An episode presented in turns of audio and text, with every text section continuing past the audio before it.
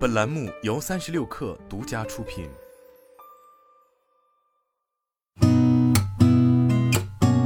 八点一刻，听互联网圈的新鲜事儿。今天是二零二二年九月二十八号，星期三，早上好，我是金盛。商务部印发支持外贸稳定发展若干政策措施，其中提到进一步发挥跨境电商稳外贸的作用，出台进一步支持跨境电商海外仓发展的政策措施，研究年内启动服务贸易创新发展引导基金二期，进一步带动社会资本，并统筹利用外经贸发展专项资金等现有资金渠道，共同支持跨境电商、海外仓等外贸新业态发展。在依法合规、风险可控的前提下，进一步加强出口信用保险对海外仓建设和运营的支持力度，加快出台便利跨境电商出口退换货的税收政策。据中国证券报报道，工银瑞信基金近日发布公告，知名基金经理王军正因个人原因辞职。此前拟由王军正管理的新产品工银瑞信恒加一年持有期混合尚未开始发行。八月六号，工银瑞信恒加一年持有期混合发布了调整募集期限的公告，将募集期推迟至十月十七号至十一月二十九号。工银瑞信基金昨天回复称，对于这支代发新基金，将根据产品风格定位，将新基金交由合适的基金经理接任。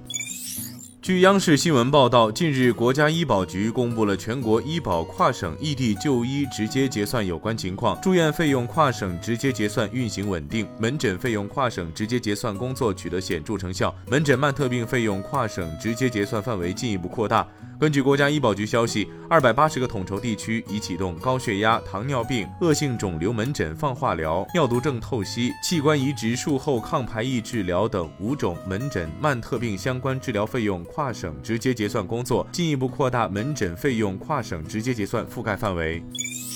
三十六氪获悉，欧菲光发布午间公告，蔡高校因个人原因辞去公司董事、副总经理职务，辞职后其不再担任公司任何职务。公司于近日收到蔡高校家属的通知，蔡高校被浙江省台州市公安机关执行监视居住。经公司初步了解，蔡高校所涉事项系其个人案件，与公司无关。该事项不会对公司日常生产经营活动产生不利影响。截至本公告披露日，上述案件正在调查过程中。机构最新预测显示，由于 iPhone 十四 Pro 系列机型畅销等原因，苹果 iPhone 平均售价将会在第三季度创下新高，达到八百九十二美元。湘财证券认为，由于 iPhone 尚有超过七亿名潜在换机用户，预计 iPhone 销量仍将小幅增长。iPhone 十四系列上市将为果链厂商带来利好。中金公司称，随着三季度手机厂家新机发布备货，有望推动相关公司业绩超预期，看好手机产业链景气度持续抬升。Faraday Future 美国当地时间九月二十六号发布公告，宣布与公司大股东 FF Top 就融资和董事会重组达成最终协议。协议显示，FF Top 与 FF 正式达成了包括重组董事会在内的一揽子治理架构调整协议。FF 创始人贾跃亭率 FF 合伙人公司成功重组公司董事会，同时 FF 获得来自 Dagwan 和美国 ATW Partners 投资机构高达一亿美元融资。